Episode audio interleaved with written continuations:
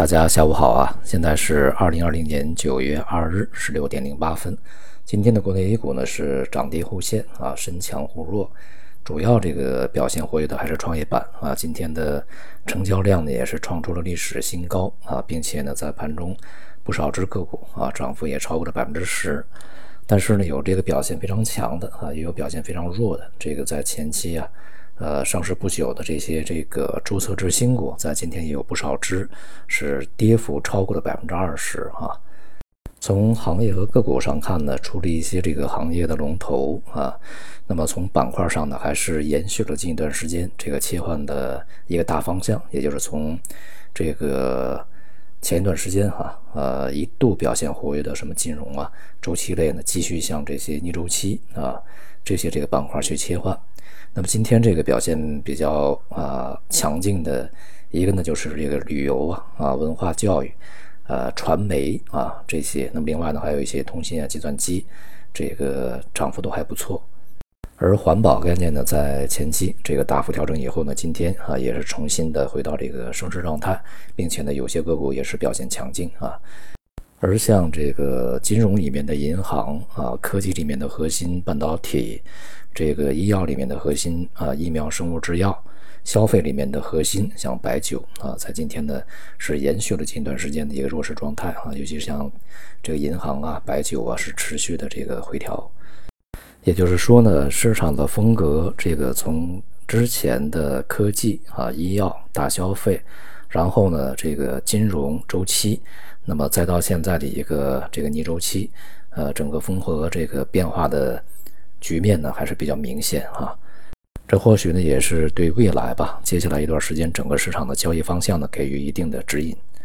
当前呢，从资金层面呢，这个仍然不是特别充裕啊。一方面呢，就是前期对于这个流动性非常宽裕的预期呢，是逐步的。呃，被打压啊，被这个消减。那么另另外一方面呢，在近段时间，央行呢也是持续啊进行这个资金净回笼啊，今天也还是呃资金净回笼状态啊，已经连续五天吧啊这个局面。那么也就意味着央行呢在当前这个市场状态下，呃不愿意啊再去这个向市场移注更多的流动性啊。当然，这个目标不是这个针对股市的啊，它是针对整个的经济以及金融体系而言。但即便如此呢，也使得啊市场里面的这个增量资金呢变得不是那么的这个踊跃啊，呃，比之前呢显而易见的开始缩小。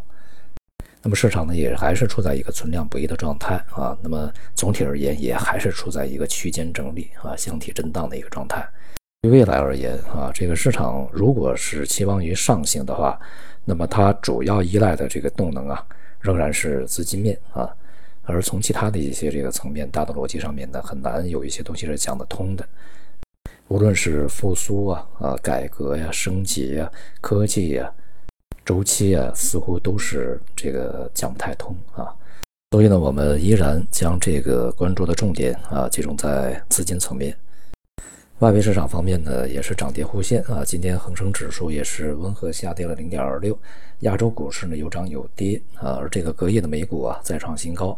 呃，当前美股的上涨呢仍然是少数股票引领啊，并且呢在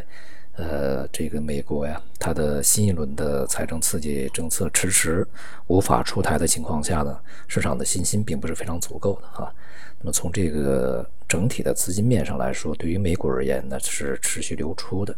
呃，而且呢，从机构的层面呢，也是大多啊处在一个观望状态。其他市场方面呢，美元汇率啊，在这两个交易日啊是出现反弹啊，但是呢，这个人民币对美元呢持续的这个显示比较坚挺的状态。呃，美元汇率的这个反弹呢，也从这个一定程度上啊抑制了贵金属的表现。那么在这两个交易日，黄金和白银呢也是显著的这个回落啊。当前的市场的整理状态是比较明显啊，因为在这个前边呢，美联储会议，呃，它的这个报告啊，呃，刺激以后，呃，市场的这个大幅波动啊，随即呢去进入到一个长期消化过程，那么也就使得市场的逐步平复啊。一方面呢，这个像美债的长期收益率啊开始回落调整，而另外一方面呢，短期收益率反而呢是这个持续的稳定上涨啊。那么预计呢，在近一段时间，因为整个通胀的这个情况啊，它还没有呃实质的反映出来啊，还要看下面的数据，呃，还要看市场的一个这个它的预期如何啊，所以说这个整个收益率水平呢会趋稳啊，波动率呢不会特别大。而像黄金、白银呢，它所消化的和所反映的呢是一个长期的利率状态啊，因此呢，这个。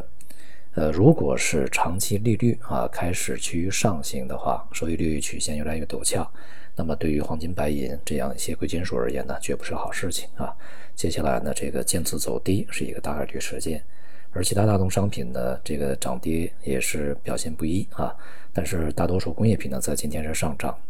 呃，在未来呢，这个仍然可以关注啊工业品的进一步上涨的一个状态。这里边可以重点关注像化工品种啊。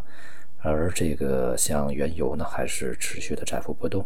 呃，一方面啊，这个当前的欧佩克加，呃，开始缩减了它的限产的这个规模，但是另外一方面呢，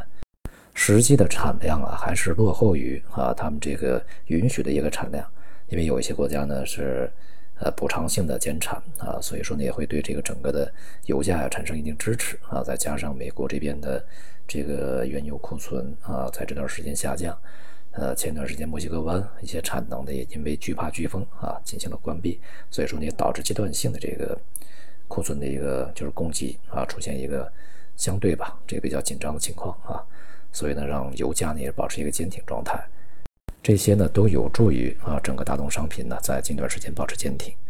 总体来看呢，中国的 A 股啊，在这个不断冲击啊这个区间上限以后呢，往往啊在这个高位出现比较沉重的抛压，到现在呢仍然没有这个实质的产生突破啊。呃，